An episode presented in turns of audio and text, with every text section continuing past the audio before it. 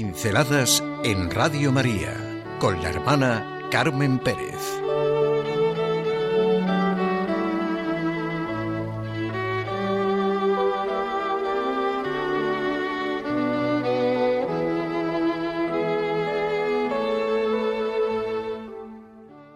La alegría de la que todos podemos vivir.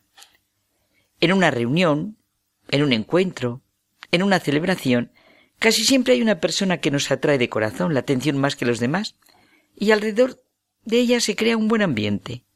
La atención, sobre todo, cuando nos encontramos ya a solas con nosotros mismos y sopesamos nuestro día, no la acapara el más inteligente, ni el más instruido, ni el más poderoso.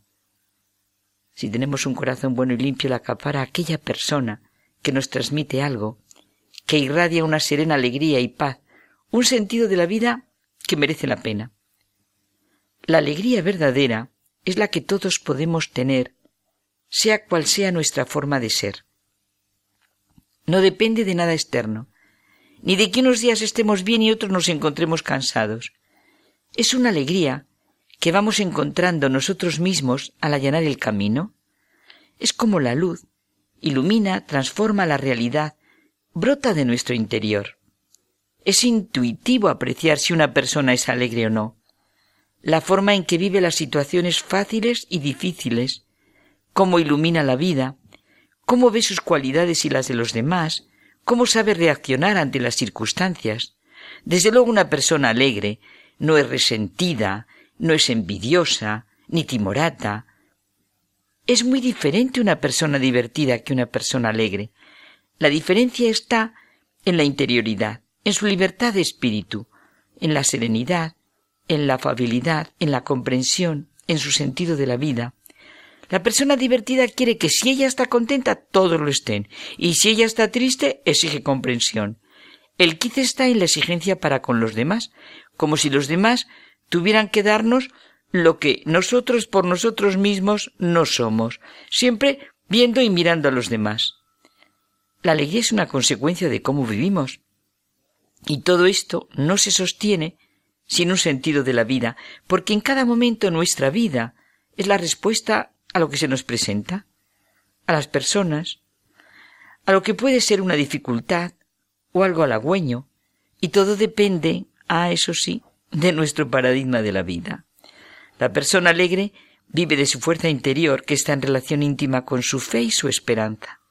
Su fe y esperanza son más firmes que las cosas que le acaecen. Realmente la fuente de la alegría es honda porque reside en el corazón mismo donde Dios habita.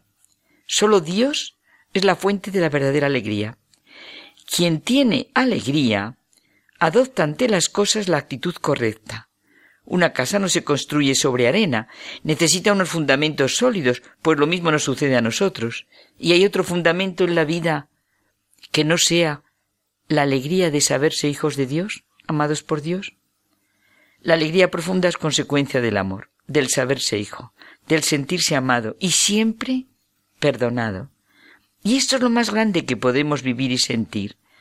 No se tiene alegría por tener dominio y poder externo, hacer viajes, tener cosas, comprarse todo y de todo.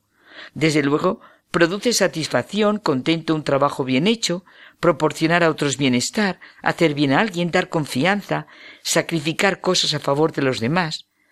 Es muy seria la afirmación cuando se dice convencido es una buena persona, es un buen marido, buena mujer, buen hijo, buen padre, buen amigo, un buen compañero. Y sólo es posible la alegría profunda por la fe y la esperanza por la fe y la esperanza en Jesucristo. Porque sólo Él da sentido a nuestra vida y a nuestra muerte, con todo lo que conllevan día a día. Somos cristianos en la medida en que nos hemos encontrado con Jesús.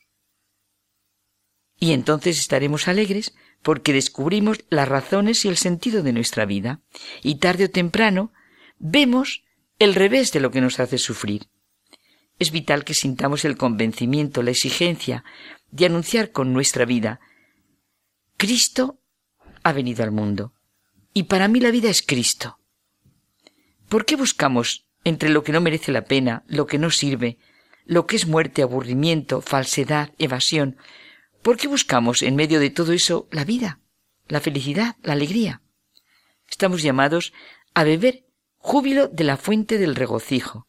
Es engañoso pensar que únicamente se salva un mero espíritu, que el cuerpo resucitado es algo así como una insensibilidad yerta. La alegría se experimenta en todo nuestro ser. Toda la existencia humana, decía Dostoyevsky, radica en que el hombre pueda inclinarse ante lo infinitamente grande. Cristo, ese niño que nace en Belén, es el Señor de la historia, del mundo y de nuestra historia personal, familiar, social. La encarnación, ese gran milagro central, es el triunfo de la humanidad. Es verdad que donde es el triunfo pleno de la humanidad es en la resurrección. La humanidad está unida a Dios ya para siempre glorificada en la persona del Hijo de Dios. Todo esto nos parece demasiado grande, pero es lo que anhela en el fondo nuestro corazón. No podemos abarcar todo lo que implica esta encarnación de Dios que se hace hombre, la vida eterna, pero sí podemos presentirlo al contemplar la grandeza de la creación, la insignificancia del llamado planeta azul en medio del cosmos y nosotros abiertos a todo ello. Es una maravilla todo lo que los científicos investigan. ¿Por qué lo separamos después al sentir la obra de la redención? ¿Cómo será la redención del autor de ese universo? No sabemos lo que es la alegría de sentir la encarnación de un Dios que se hace hombre. Y lo peor es que no parece que queramos saberlo, lo que nos estamos perdiendo. Y además lo podemos perder para siempre. No podemos ser ni vivir a imagen y semejanza de lo que se le ocurra a cualquiera. Y sí podemos, al empezar el día y antes de dormirnos, pensar, nunca es demasiado tarde para experimentar la alegría verdadera que supone saber y sentir lo que significa el nacimiento de un Dios que se ha hecho hombre.